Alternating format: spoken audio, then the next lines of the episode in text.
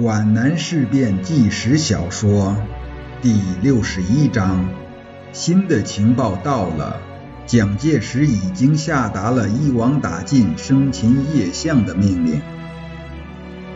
散会之后，项英回到了他的住所——潘姓地主家的西厢房。一种危险的预感折磨着他的心，这种危险暂时还无可名状，因而也就更加忐忑不安。不打似乎已经不可能了，可是应该向好处争取啊！怎么样争取呢？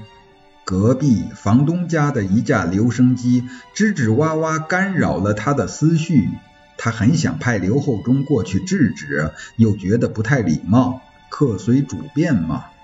他烦躁地靠在帆布躺椅上，看着刘厚忠给他重新整理行装。隔壁的留声机肆无忌惮地唱着，旁若无人地唱着。有一张唱片是非常奇怪的，叫《洋人大笑》，全篇都是笑声，中年人的笑，老年人的笑，妇人的笑，少女的笑，清亮的、苍老的、委婉的、深情的，各种各样的笑。向英分不清这是许多人的笑，还是一个人的口技，但他被这种开怀的大笑感染了，自己也忍不住微微而笑了。他闭目养神，索性去倾听这诱人的笑声。可是笑声戛然而止了，唱片换成了京戏《失街亭》。向英无心听下去了。他一抬身坐了起来，瞅着屋角里的四只铁皮箱子、一个马袋、一个鼓鼓囊囊的牛皮包，那眼神就像向亲人告别似的，充满了留恋惜别之情。他准备精简，难道他受了叶挺那宁愿丢了打，不要打了丢的影响吗？他不情愿。刘厚忠端来了他爱喝的可可。厚忠，咱们得把那箱可可粉扔掉。要准备打仗，政委，你路上吃什么呢？我看刘厚忠指指另一个箱子，还是把那些书丢了吧，怪沉的。书也要扔一些，可可粉只带两瓶就够了。如果处在平时，项英倒可以像拉家常似的跟随从副官商量带这带那。今天他不想多说，到时候你只要把我那个挎包保护好就行了。要几块油布来包好，别弄潮了。把可可分给警卫排。刘厚忠唯命是从的点点头。他知道皮挎包是项英的命根子，里面存有历来和他有关的重要文献和自传草稿。项英打开书箱，联共部党史简明教程，这是他必带的一部书。社会发展史要不要带呢？他在手里掂了掂。心中好像有什么牵挂，忽然想了起来。他到东厢房里去找叶挺。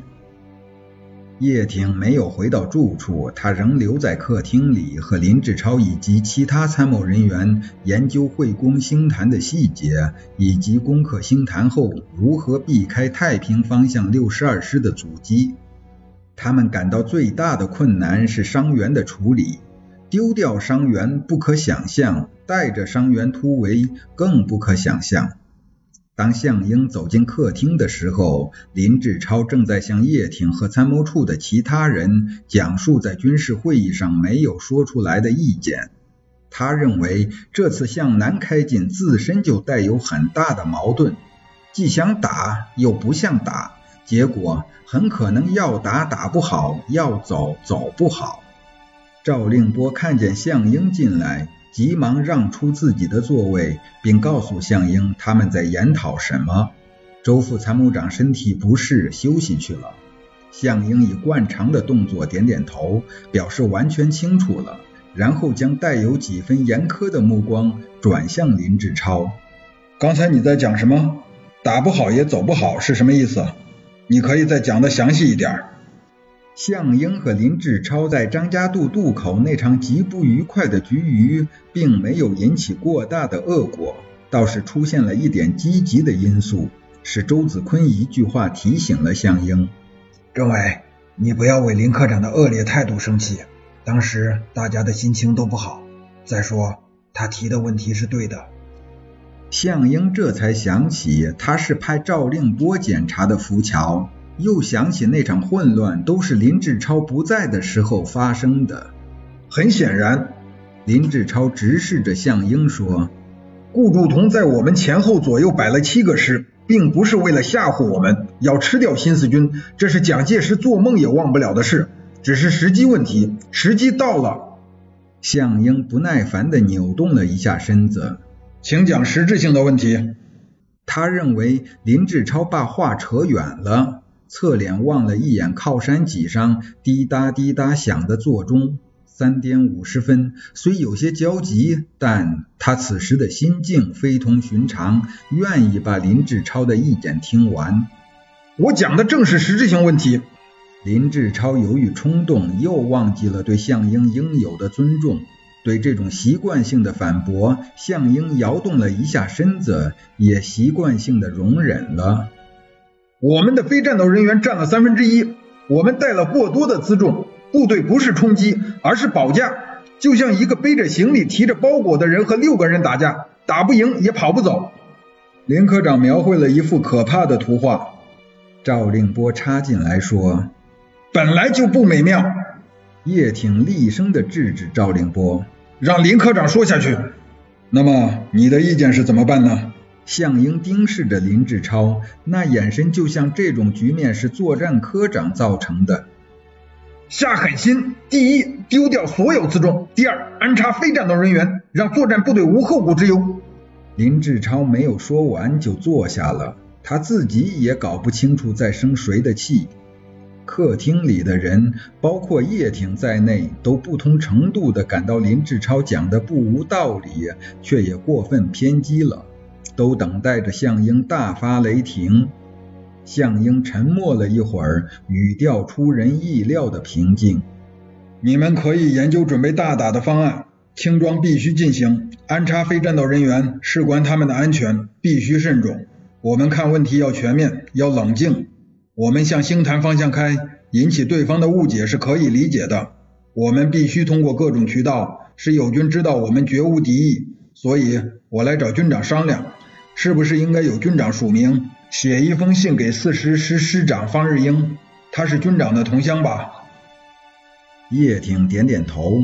向英继续说：“就说我们借路北移，请他协助让路，充分表示我们的和平诚意，先礼而后兵嘛。”我们派一个精明的侦察参谋，持军长的信去见方师长，他们是不会阻拦的。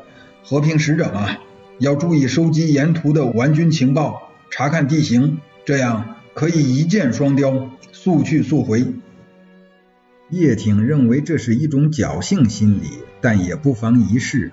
一封信使方日英让路是不可能的，但借此侦查却切实可行。叶挺感到事不宜迟，让作战参谋备好笔墨，立即如笔挥毫。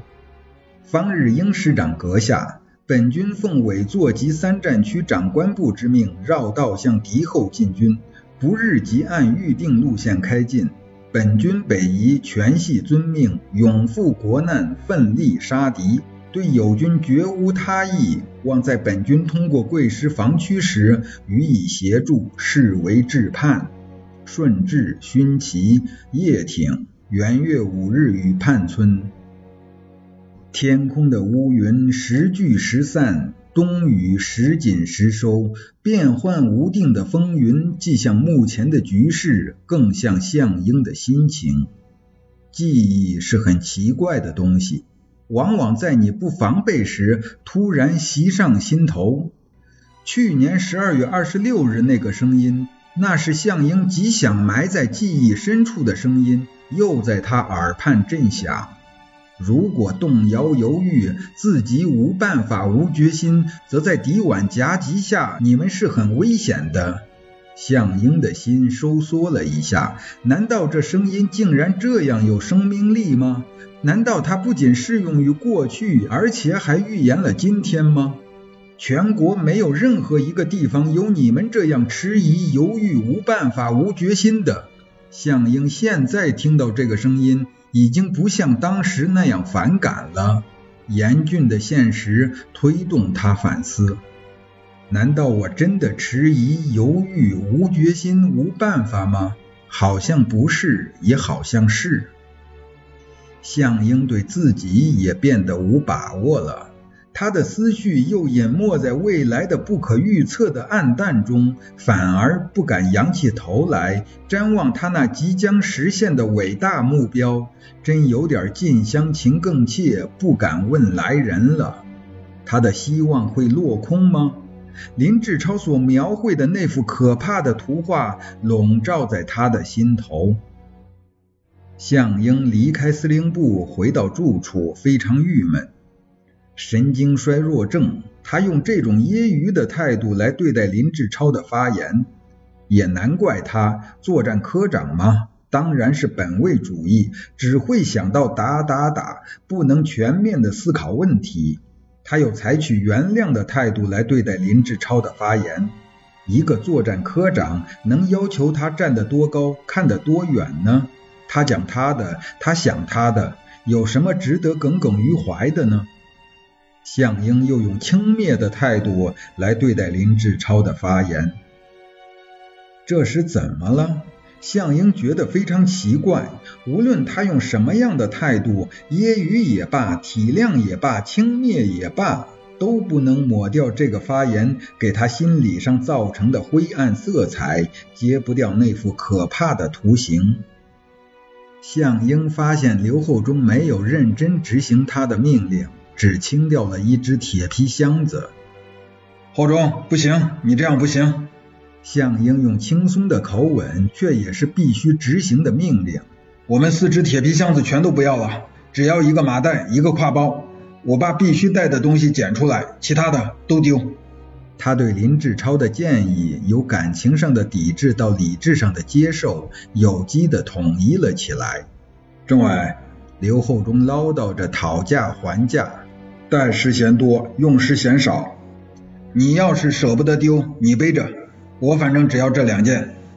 五时半开饭，六时半出发，时间已经十分紧迫了。向英正在和刘厚忠掂量来掂量去，清捡东西。三支队派专人送来一项特级情报，打消了向英的犹豫。特务团一营在马岭以南查获行迹可疑人员两名，经过审讯，供认为四十师搜索连便衣侦察。押送团部经特派员详细讯问，得重要情报如下：该师在守备线各隘路口、各山头赶驻工事。据说蒋介石已下达一网打尽、生擒叶相的命令，但该员并未见原令，仅为传闻。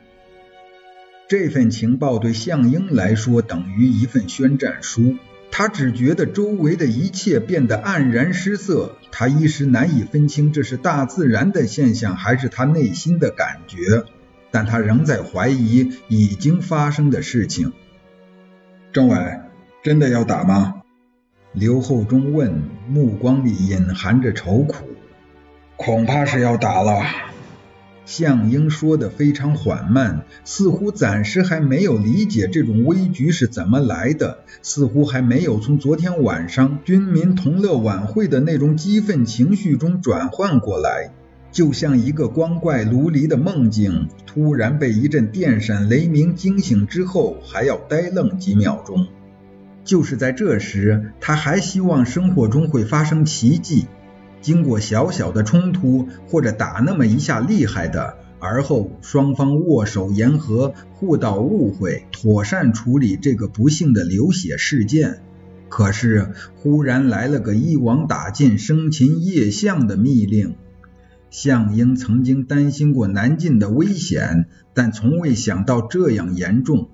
这真是令人难以置信。难道蒋介石不顾国共合作大局，甘冒天下之大不韪吗？可是这个情报跟林志超那个危言耸听的建议联系起来，就突然具有了令人不寒而栗的现实感。室外风连雨收，项英心头的暴风雨却是有增无疑。他忽然觉得在军事会议上的讲话有点不妥。准备打，争取小打或不打，这有可能给各级领导带来麻痹思想。自己决心轻装了，部队呢？要不要再重新通知一次？算了，反正军长也已经讲过了，朝令夕改不好。也许不至于。算了，打了丢和丢了打还不是一回事吗？他在与自己辩论着，斗争着，而后和解了。刘厚忠端来晚饭，简单而又丰盛，半盆蛋炒饭，一钵猪肉炖粉皮。可是他发现政委的食欲没有从前好。